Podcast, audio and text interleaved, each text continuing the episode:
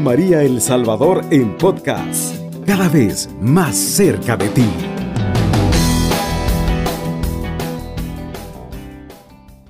En el nombre del Padre, y del Hijo, y del Espíritu Santo. Amén.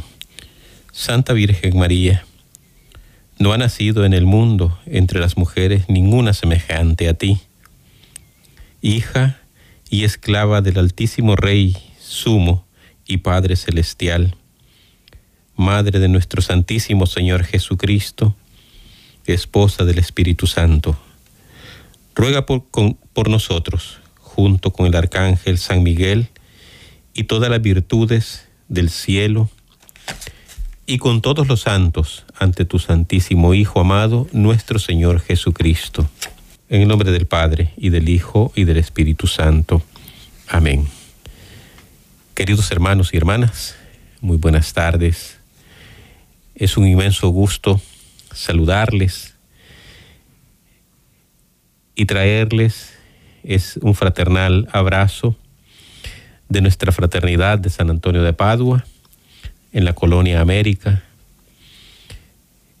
la fraternidad de la Orden Franciscana Seglar, que tenemos la bendición de compartir con ustedes a través de la radio.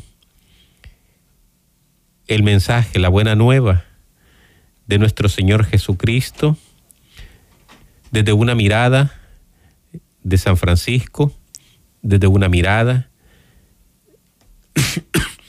de aquel hombre pequeño y simple como él mismo se llamaba, y que pudo encontrar en la creación entera las huellas de nuestro Señor Jesucristo.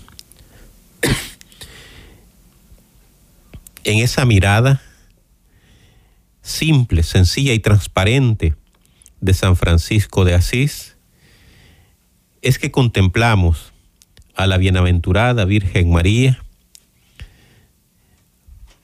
para obtener de ese encuentro y obtener de esa mirada contemplativa, como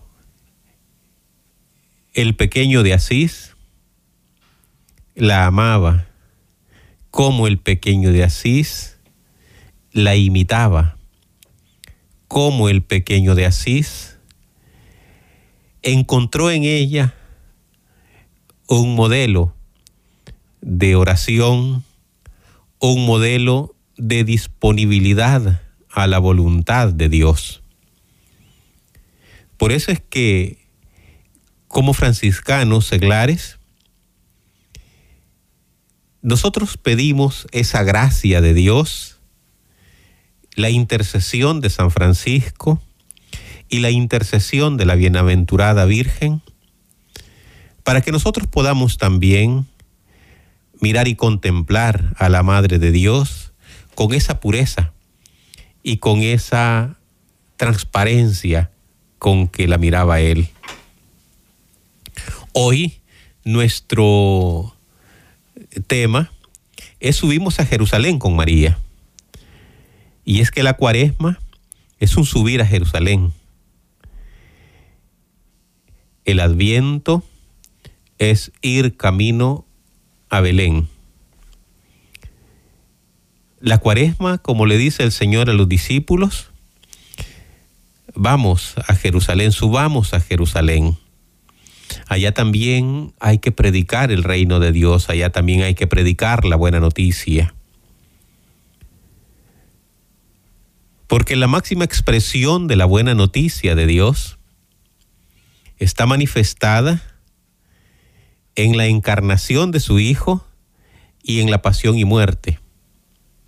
Hoy nos encaminamos a ese momento sublime en la historia de la iglesia, en la historia del mundo y en la historia de la salvación. Y lo vamos a hacer de la mano de María. Lo estamos haciendo de la mano de María. Francisco, como sabemos, hacía cinco cuaresmas en el año. Dedicaba alrededor de 200 días en el año a contemplar a Jesús, a contemplar al Hijo de Dios junto con María. Por eso es que para los franciscanos y en general para todos los cristianos, la cuaresma es un momento de verdad, es un subir, es un momento de prácticas que la iglesia nos propone. La caridad, la oración y la penitencia. Y vamos a ver cómo desde la perspectiva franciscana podemos vivir este momento. Quiero iniciar, queridos hermanos y hermanas, compartiendo con ustedes lo que nos dice el Evangelio de San Lucas en el capítulo 2, versículos del 33 al 35.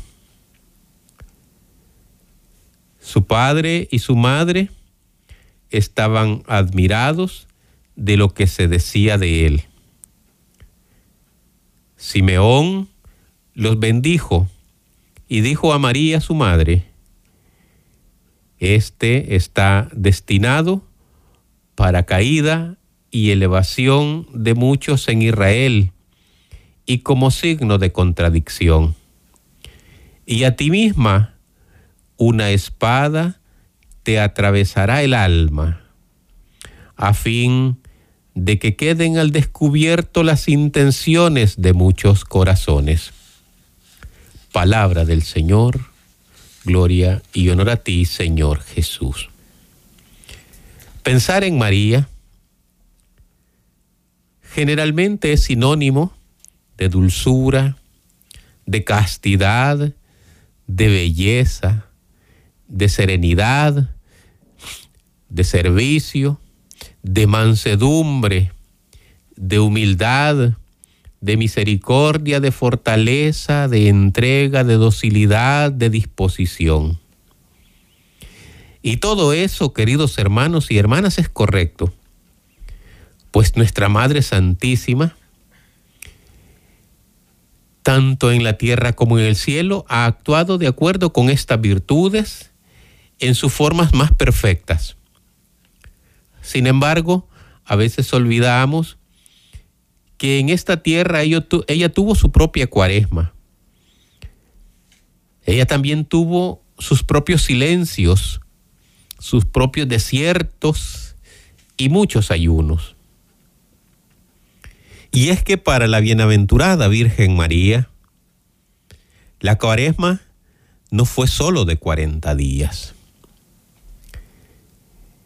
fue de tres años. Y es más, podríamos decir que la cuaresma de la Virgen María duró toda la vida. La cuaresma de la Virgen María duró desde la preparación para ser madre de Dios. Duró durante su tiempo de espera.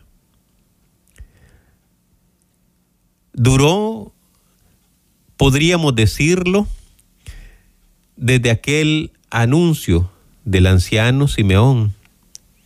A ti una espada te traspasará el alma. Experiencias que como hemos dicho muchas veces y lo hemos leído en los evangelios y lo hemos escuchado en las prédicas y lo hemos escuchado en homilías y lo hemos escuchado en el magisterio de la iglesia,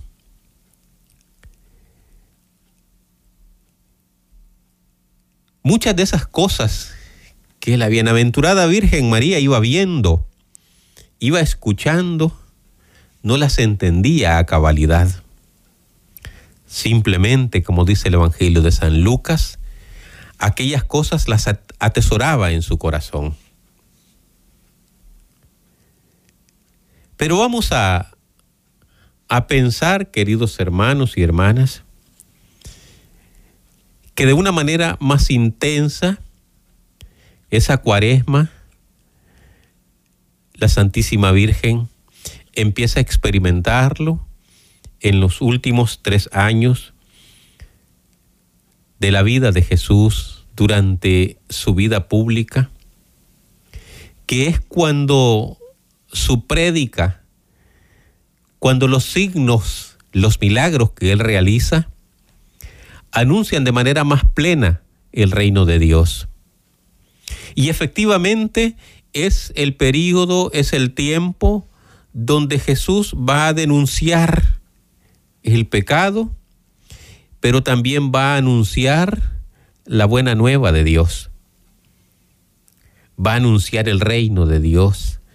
Va a anunciar la liberación de los cautivos. Va a anunciar el año, el año de gracia de Dios. Y aquello es lo que empieza a generar escándalo entre judíos y paganos.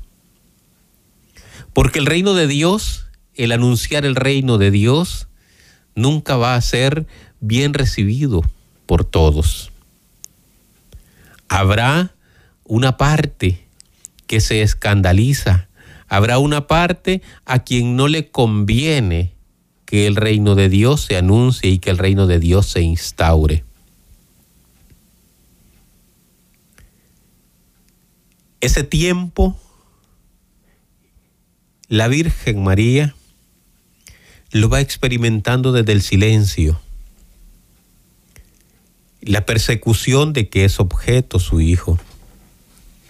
La calumnia de que es objeto su hijo. Ella lo va guardando en su corazón con una profunda confianza, desde una oración confiada y de, de una experiencia de docilidad a Dios. Un deseo de la Santísima Virgen de abandonarse a lo que Dios disponga, aunque sea doloroso, aunque aquello cause heridas, aunque aquello cause dolor, ella quiere y abraza el deseo de Dios. Porque para ella lo que Dios quiere, ella también lo quiere. Y aquella subida a Jerusalén junto con su hijo dura tres años. María vive entonces en nuestra tierra y experimenta todas las carencias de este mundo, incluso la injusticia y la muerte de su hijo inocente. Nuestra madre entra en el desierto cuando Jesús lo hace. Ella entra con Jesús. Su oración y su amor le acompañan. Está en sintonía de Radio María El Salvador, una radio cristiana, mariana y misionera. Volvemos, queridos hermanos y hermanas, continuamos meditando esta subida a Jerusalén de la mano de María acompañando a Jesús con su madre en este ascenso a Jerusalén, allá donde Jesús será martirizado, donde será injustamente asesinado por el poder romano, por el poder que no entiende la misión del Mesías. Decíamos que María vive profundamente esa cuaresma, cuando el corazón de Jesús apunta a su misión, María le acompaña y le da ese sentir humano que solo una madre puede hacer con su hijo. La sensación de que existe un corazón que le conoce perfectamente y le corresponde en el amor, aunque no encuentre de todo el sentido de sus acciones, aunque no lo entienda. María definitivamente sabe y conoce que las cosas de Jesús se realizarán por voluntad del Padre. Muy al comienzo de su vida terrena, y paulatinamente irá profundizando en ello en la medida que los años avanzan y Jesús va adentrándose eh, más plenamente en la misión que el Padre le ha encomendado.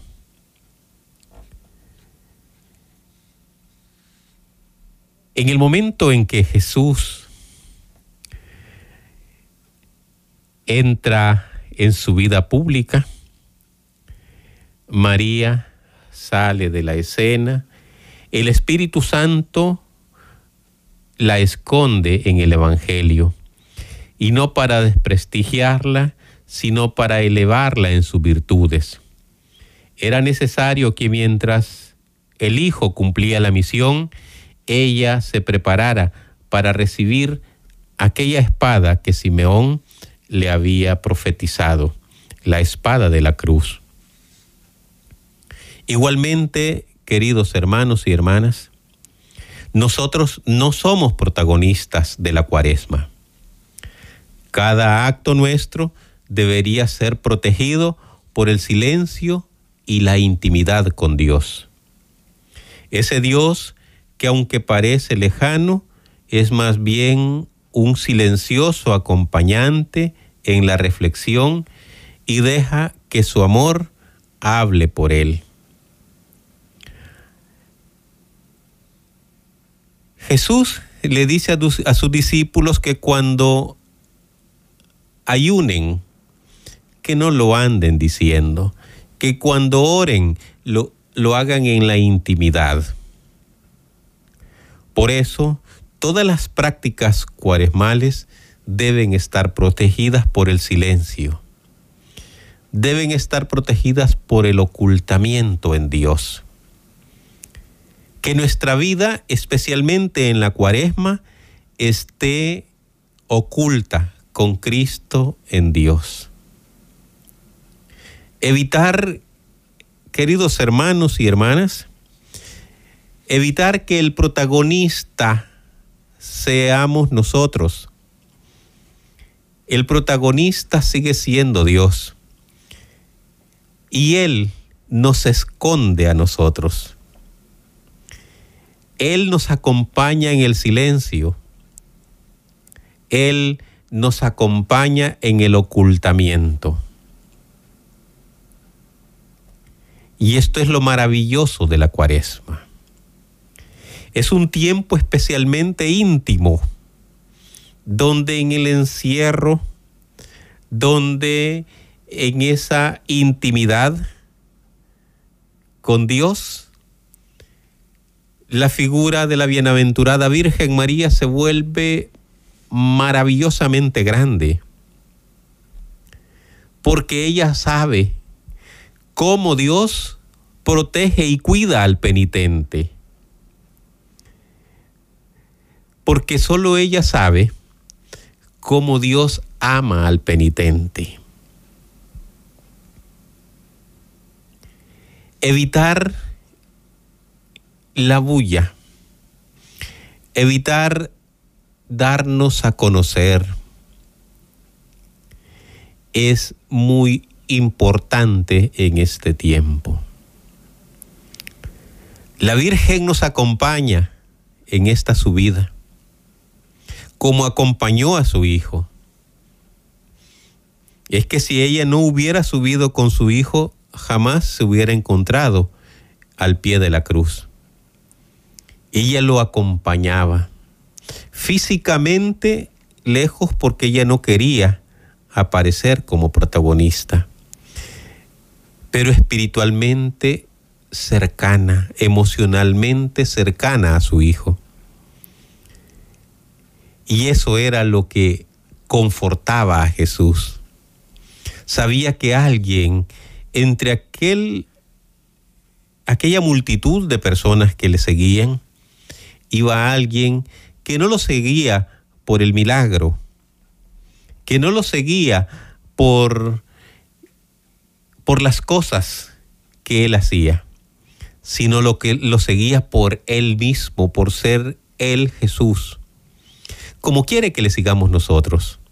Que no le busquemos por el milagro, que no le busquemos porque lo necesitamos, que le busquemos simplemente porque es el Hijo de Dios, que le busquemos simplemente porque su amor hacia nosotros es incondicional, que le busquemos simplemente porque Él ha venido para darnos vida y vida en abundancia.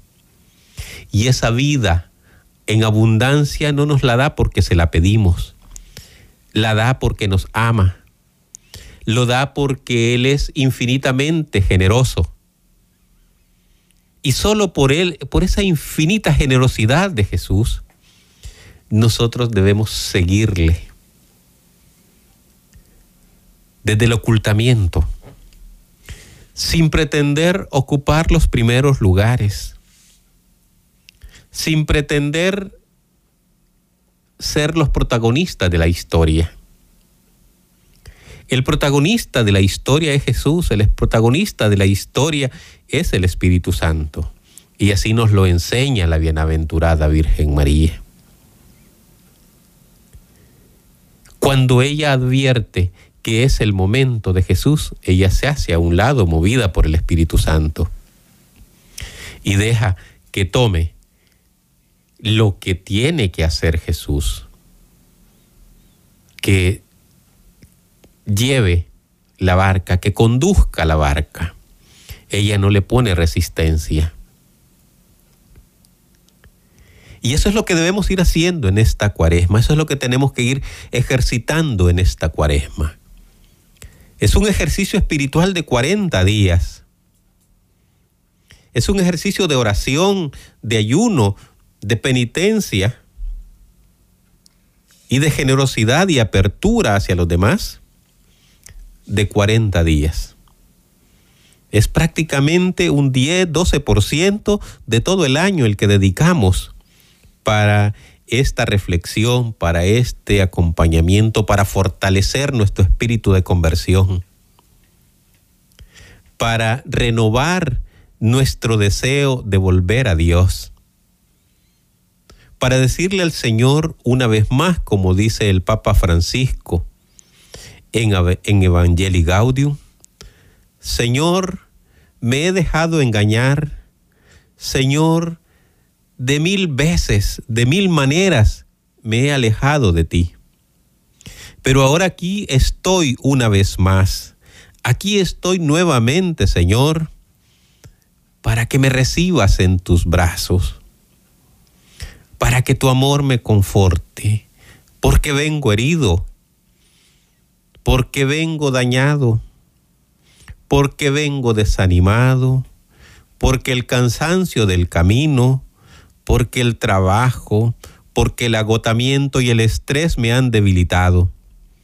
Pero ahora que estoy nuevamente, Señor, tómame, recíbeme en tus brazos, consuélame.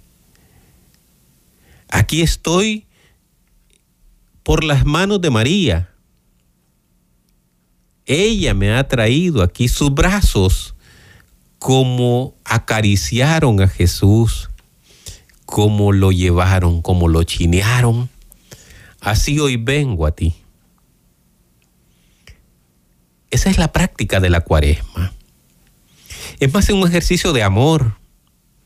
Es más un ejercicio, queridos hermanos y hermanas, de dejar que Dios nos acaricie, que Dios nos ame, que Dios nos muestre cuán importantes somos para Él. Porque en este silencio y en este ocultamiento es cuanto más le vamos a experimentar. Por eso muchas veces es conveniente y es necesario desconectarnos de aquellas cosas que están poniendo ruido a nuestra vida. Las redes sociales, el Facebook, el WhatsApp, el TikTok. No estoy diciendo que sean malos. Estoy diciendo que es un tiempo de desconectarnos un poco para escuchar a Dios, para ponernos en sintonía con Él que habla en nuestro corazón, que habla en nuestro interior. Porque solo en ese silencio vamos a meditar esa palabra que Él nos está dirigiendo. Porque solo ahí vamos a hacer una verdadera contrición, como dice el Papa San Juan Pablo II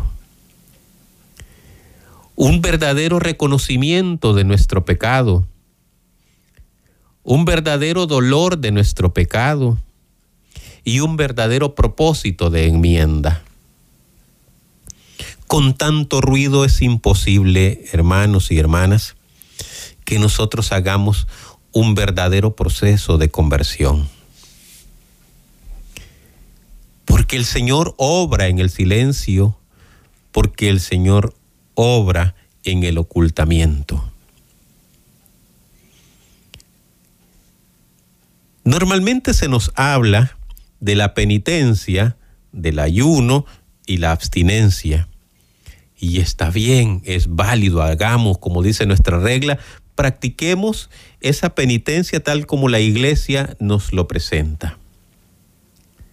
Pero hoy, en estos tiempos, debemos también buscar aquellas fuentes de ruido, aquellas cosas que nos están impidiendo escuchar a Dios, meditar su palabra y atender su invitación. Continuamos después de esta segunda pausa, volvemos en un momento. Está en sintonía de Radio María El Salvador, una radio cristiana. Continuamos queridos hermanos y hermanas, llegamos al tercer bloque de nuestro programa. Quisiera por último eh, compartir con ustedes algunas ideas para vivir, yo le he llamado Francis Marianamente esta cuaresma. Es decir, al estilo de Francisco, de la mano de María.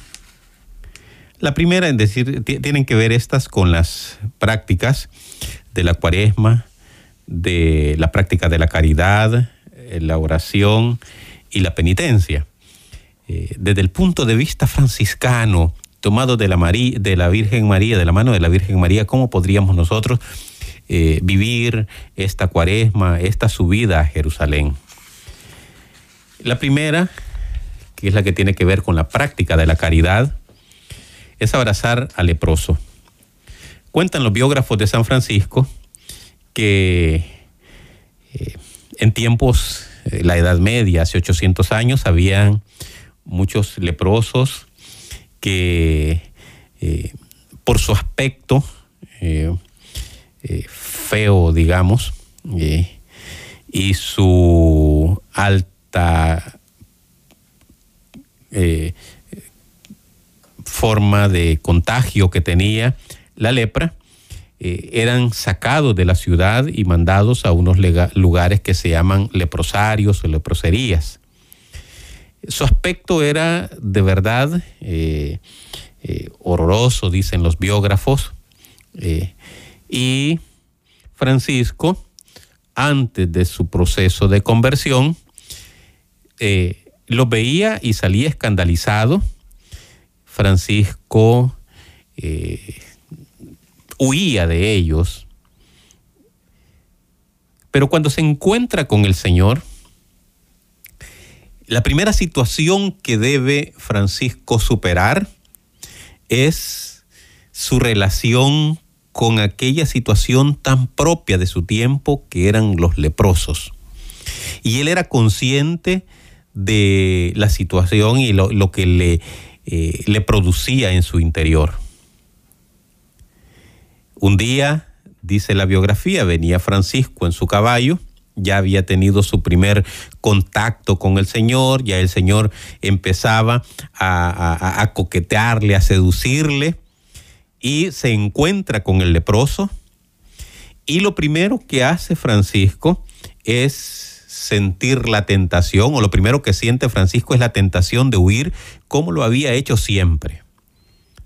Pero algo en su interior lo detiene esta vez y en vez de salir huyendo se baja del caballo, abraza a aquel hombre que antes le causaba asco, hoy dice Francisco en su, biografía, aquello que antes me causaba horror, ahora dice, después del encuentro con Cristo, me causa dulzura. Y ya Francisco no solo los abrazó, sino que se fue a los leprosarios para servirles y vivir con ellos. Y Francisco no se contagió de la lepra. En esta cuaresma, queridos hermanos y hermanas, ¿quién es esa persona que necesita de nuestro amor y de nuestra comprensión? ¿Quién es la persona con la que tenemos un resentimiento y que nos hace salir corriendo despavoridos, huyéndole, porque no le queremos encontrar?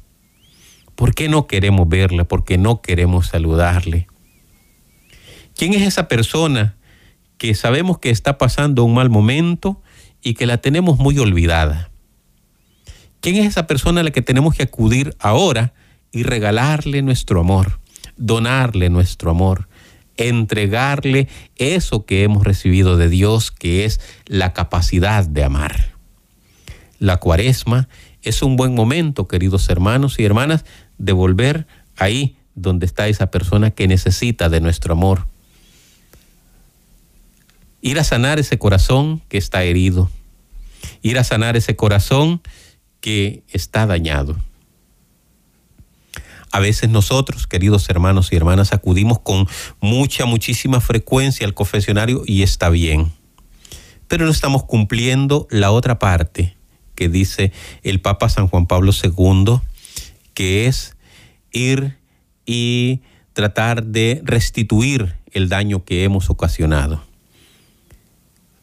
La penitencia pasa por ir a restituir, después de haber sido nosotros perdonados, después de haber sido nosotros sanados en el confesionario, haber recibido eh, la absolución sacramental, necesitamos también ir a sanar aquello que hemos dejado dañado por nuestro pecado, por nuestras acciones, por nuestras omisiones.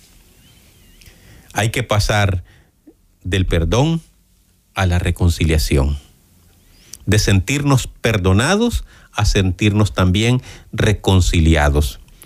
Y la reconciliación con Dios tiene como consecuencia, dice el Papa San Juan Pablo II, reconciliarnos con nosotros mismos, reconciliarnos con nuestros hermanos y hermanas y reconciliarnos con la naturaleza. A veces solo nos quedamos en, ese primer paso, no vamos al segundo paso, que esta cuaresma, en esa práctica de la caridad, nos lleve a reconciliarnos con nosotros, ser caritativos también con nosotros, amarnos nosotros, amar a los hermanos y amar la creación tal como el Señor lo pide. La segunda práctica que tiene que ver con la oración. San Francisco, antes de que lo dejara todo, tenía mucho, mucha curiosidad por el cambio de vida y un día quiso eh, un amigo hospedarlo en su casa y veía que Francisco se levantaba todas las madrugadas a orar. Y un día la curiosidad lo mueve y encuentra a Francisco en un momento de oración íntimo y profundo en donde su oración era la más sencilla y que nosotros en algunas parroquias franciscanas la escuchamos. Mi Dios y mi todo, mi Dios y mi todo. Era todo lo que decía San Francisco. A la mañana siguiente, este hombre, amigo de Francisco, le pidió que lo aceptara en la orden, como su hermano, como su compañero. La oración sencilla, la oración en el silencio, no solo nos convierte a nosotros, es que también contagia, es que también anima a otros y a otras a querer entrar en esa intimidad con Dios. La comunicación es lo más la comunicación con Dios es lo más sencillo. Es lo más simple. Mi Dios y mi todo, mi Dios y mi todo era la oración de San Francisco. Por eso Francisco fue poco a poco transformando su vida. El Señor fue transformándola. Y ahora se dice que San Francisco es el hombre hecho oración. La tercera actividad tiene que ver con la penitencia. un ayuno con sentido. En los primeros tiempos, después de su conversión, San Francisco era muy riguroso en los ayunos, tanto para él como para todos los hermanos que se le unieron. Dicen que hubo una vez, hermanos, que a medianoche, mientras Francisco y otros hermanos dormían, uno de los hermanos empezó a gritar y decía, me muero, me muero de hambre, no aguanto más, decía. Estaban en ayuno. San Francisco en ese momento hizo levantarse a todos los hermanos, sacaron a los que tenían eh, guardada la comida e hizo que todos se pusieran a comer. Él pensaba, no haré al hermano comer solo, porque se sentirá mal. Comeremos todos juntos. Desde entonces, Francisco enseñó a sus hermanos a no hacer penitencias exageradas que sobrepasaran sus fuerzas. Así, en lo sucesivo, el hermano que podía ayunar, ayunaba, y el que no podía ayunar, comía. Y hacía otro tipo de penitencias. Iba a pedir para los hermanos.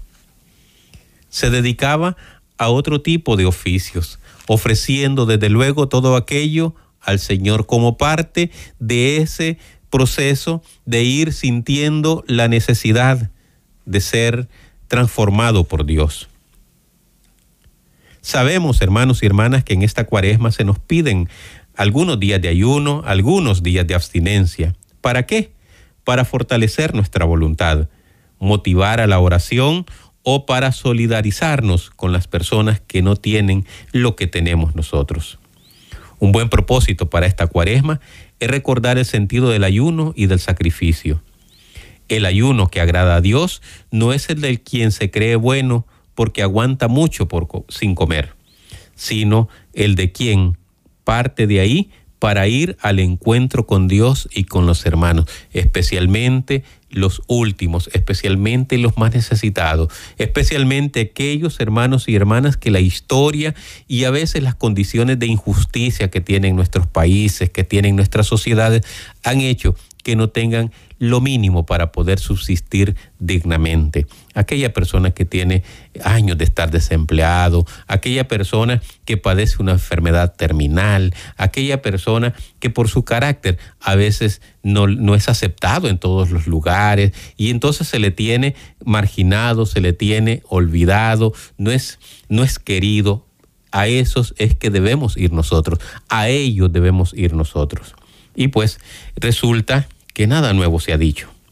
La cuaresma sigue siendo un tiempo de revisar nuestro proceso de conversión, de encaminarnos a amar más y mejor. Una cuaresma bien vivida es aquella en la que al final estoy más cerca de Dios y más cerca de las personas que me rodean. Si termina la cuaresma, hermanos y hermanas, y ayuné como loco, pero no me acerqué a nadie, solo me pareceré a San Francisco en lo flaco, pero no habré aprovechado este tiempo especial de gracia. No me habré convertido, no habré transformado mis sentimientos, no habré transformado mi mirada, no habré transformado mis palabras. Mi cuerpo estará figurita. Seguramente mi cuerpo estará más saludable si he hecho, eh, si he ayunado y si he, he practicado la abstinencia. Pero si me he quedado ahí, si no me acerqué a nadie, si no tomé conciencia de la importancia de ir al encuentro del otro, si no tomé conciencia de la importancia que tiene cuidar la naturaleza, evitar desechables, evitar la contaminación, entonces solo me pareceré a Francisco en lo flaco, mas no en la en el espíritu de conversión que esta cuaresma, queridos hermanos y hermanas, ya estamos a punto de nuestro eh, segundo domingo de cuaresma. Todavía tenemos bastante tiempo. sea para nosotros un tiempo de una auténtica conversión. Sea para nosotros un tiempo de un verdadero encuentro. Que haya en nuestra vida no solo perdón, sino que también haya reconciliación. Que también salgamos al encuentro de aquellas personas que tienen algo en contra de nosotros. Que vayamos al encuentro de todos aquellos y aquellas que necesitan ser amados. Llegamos hasta aquí, queridos hermanos y hermanas, con nuestra meditación de este, de este sábado. Vamos a continuar este camino cuaresmal con la esperanza de encontrarnos con Cristo resucitado. Y que el Señor nos bendiga, nos guarde y nos conceda su paz. Amén. Cubriendo todo El Salvador. Radio María, 107.3 FM.